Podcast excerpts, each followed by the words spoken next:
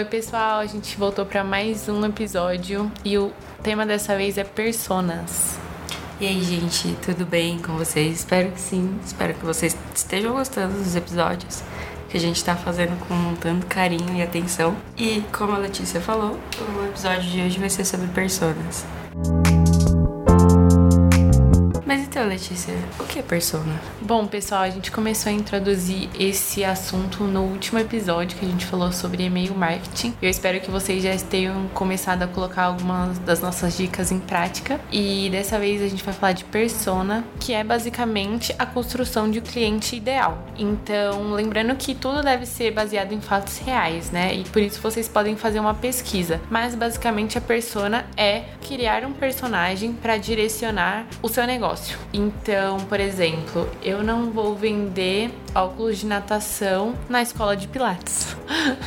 É uma boa dica. É uma boa dica. Não deixa de ser. Isso é uma verdade. Então, é uma boa estratégia de marketing para poder captar o seu público mais adequado para o seu produto ou serviço, né? Sim, por exemplo, se eu tenho uma escolinha de educação infantil, para quem as minhas propagandas vão ser direcionadas? Para os pais. E quem são os pais dessas crianças? Eles são adultos? Em que média? Eu consigo conversar mais com o pai ou com a mãe? Tudo isso você tem que levar em conta na hora de pensar numa estratégia de marketing. Além dessas características que a Letícia colocou, também é importante pontuar, por exemplo, a demografia dos seus clientes, também como motivações, preocupações, objetivos, desafios, o que eles realmente estão procurando. Em suma, dá para colocar que é literalmente você criar um personagem que ele existe existe na vida real.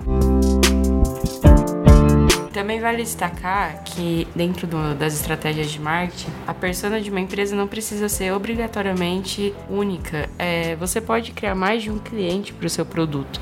Afinal, nós somos bem diversos, né? Sim. Bom, a partir disso, vocês podem começar um mapeamento por alguns dados específicos, como, por exemplo, o gênero, a faixa etária, qual o cargo dessa pessoa, a renda dela e entendendo as dores você vai poder sanar elas, né? Sim, porque a partir disso, a partir dessa definição para a persona, a gente não negligencia ninguém durante esse processo e também não se baseia em achismos, né? Sim. Bom, outra questão super importante é qual canal essa persona mais interage. Então, por exemplo, se a minha persona não usa o Instagram, não tem por que eu gastar meu dinheiro é, em propaganda naquele canal. É, então, por exemplo, se eu sei que ela usa o Facebook, eu vou com tudo nessa rede social, porque assim eu evito até gastos. Sim, e também, além disso, você pode trabalhar uma linguagem diferente para cada rede social. Sim. Então, no LinkedIn, geralmente as pessoas acabam sendo mais formais, enquanto o Instagram e Facebook tem uma linguagem mais despojada e usando memes e afim. Sim, você não precisa ficar naquela caixinha. Então, por exemplo,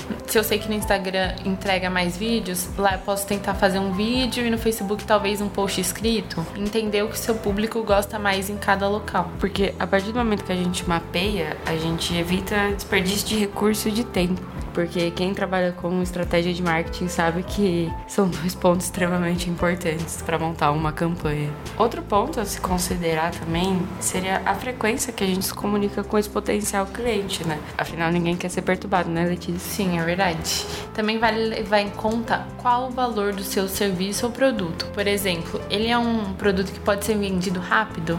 Então, qual vai ser a minha frequência para isso? Ou é um produto que leva anos para ser fechado? Outra coisa que deve ser levada em conta, né? Sim, é, e também a gente não pode esquecer que você tem que acompanhar esse cliente desde o primeiro contato até o pós-compra. Sim. Porque o pós-compra, querendo ou não, é a maneira que você fideliza o cliente para que ele retorne para outro serviço que você tenha. Sim, é muito importante também, caso ele tenha alguma dúvida ou algum problema, que você sane ela rápido, porque isso, com certeza, ele vai lembrar mais dessa sua ajuda do que na hora de comprar, né? Sim. Além disso, é, não sei você, mas eu sempre falo para as pessoas o que eu acho das empresas que eu compro e eu nunca indicaria para um amigo meu uma coisa que eu não fui bem atendida. Sim, sabe quando você entra num site ou melhor, você entra na barra de busca e um dos primeiros sites que aparece geralmente é o Reclame Aqui. Nossa, sim. Aí você deveria ficar preocupado sobre como a sua empresa está sendo vista. Além disso, Quando você vende um produto pelo Instagram, por exemplo, as pessoas estão comentando se gostaram ou não do produto. Sim. Então, vale a pena você investir numa boa comunicação, tanto durante a compra quanto no pós. E caso você vá parar no Reclame Aqui, não precisa ficar desesperado, mas lembre de responder todo mundo. Acho que faz muita diferença também. Bom, a partir do momento que a sua empresa ela tem o primeiro contato com o cliente, como lidar com isso? É importante lembrar que esse primeiro contato ele tem que ser feito da maneira correta. Então você pode se utilizar de comunicações mais simples, como oferecer um texto do seu blog ou um post em rede social que você tenha realizado para capturar a curiosidade dele, né? Porque muitas vezes ele não tem aquela dor ainda, mas de acordo com o seu público-alvo, de acordo com a sua persona, ele vai ter essa dor eventualmente. Acho que outra dica também é ter sempre as dúvidas mais questionadas e deixar respondidas já no seu site. Até com tutorial, às vezes, porque pode ser uma coisa muito simples que a pessoa consegue fazer sozinha. Mas afinal, Letícia, a gente falou, falou, falou, mas possivelmente tenha surgido alguma dúvida sobre qual a diferença entre persona e público-alvo. Ó, oh, apesar de muito parecidas, eles não são a mesma coisa. Bom, o público-alvo é, a gente considera de uma forma mais geral. Então a gente não pensa nos detalhes pessoais, como por exemplo, onde a pessoa mora, o que ela gosta de fazer. É mais abrangente, assim. Sim, por exemplo, a gente pode pegar o público de mulheres entre 25 e 45 anos, que moram na capital, com uma renda entre um número e outro, e definir isso como público-alvo. Uhum. Então a gente está abrangendo muitas mulheres, não especificando nenhuma. Isso também pode te atrapalhar às vezes. Então, por exemplo, se você tem um salão e você sabe que existem 10 mil mulheres que fazem parte do seu público-alvo, mas você não especifica, por exemplo, esse total seriam minhas clientes? Provavelmente não, porque é muito difícil uma mulher que mora na zona oeste, por exemplo, ir pra zona sul para fazer a unha. Talvez se ela conseguir um combo, um spa day, talvez valha a pena, mas para um serviço às vezes não. Então, dá para nichar mais ainda. Diferente disso, a persona ela é um pouco mais específica, pois você precisa até pensar no tom de voz que vai ser usado para a comunicação com essa persona. Então, por exemplo, se são pessoas mais velhas, você pode usar um tom mais formal. Se é um público jovem, você pode usar um tom mais despojado para conversar. Igual alguns streamings fazem em redes sociais, usando uma conversa mais brincalhona, como se fosse seu amigo te respondendo.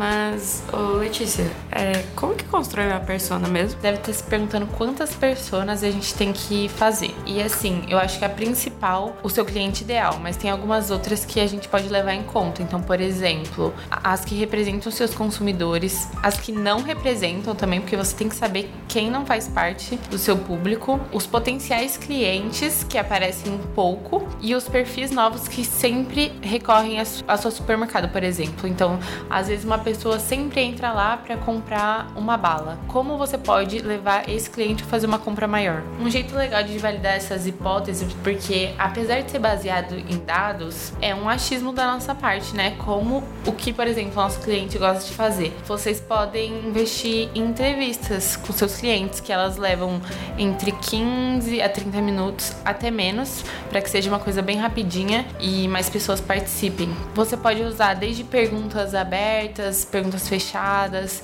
tentar quebrar um pouquinho o gelo para a pessoa se sentir bem confortável e, claro, sem influenciar nenhuma resposta. Outro ponto importante que você pode considerar nesse momento de montar uma persona seria fazer a análise dos concorrentes e outras empresas, porque você pode observar como seus competidores diretos eles se comportam diante dos seus clientes. Então, reclamações e elogios que são feitos diretamente para eles. Como a marca também interage com os seus clientes. Porque se existem muitas reclamações, você pode pensar numa estratégia para reverter isso para você, né? Para beneficiar a sua marca, consequentemente ter uma conversão maior do que o seu competidor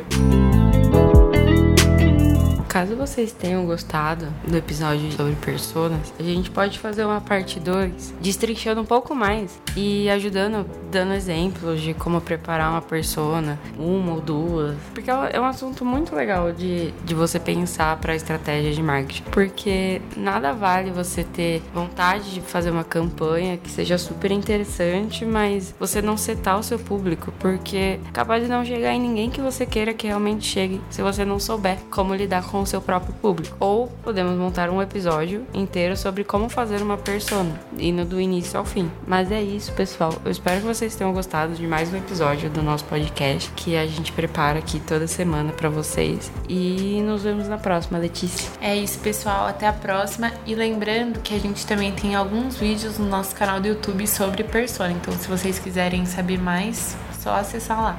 E a gente vai deixar o link na descrição. É isso, até a próxima. Até, tchau, tchau.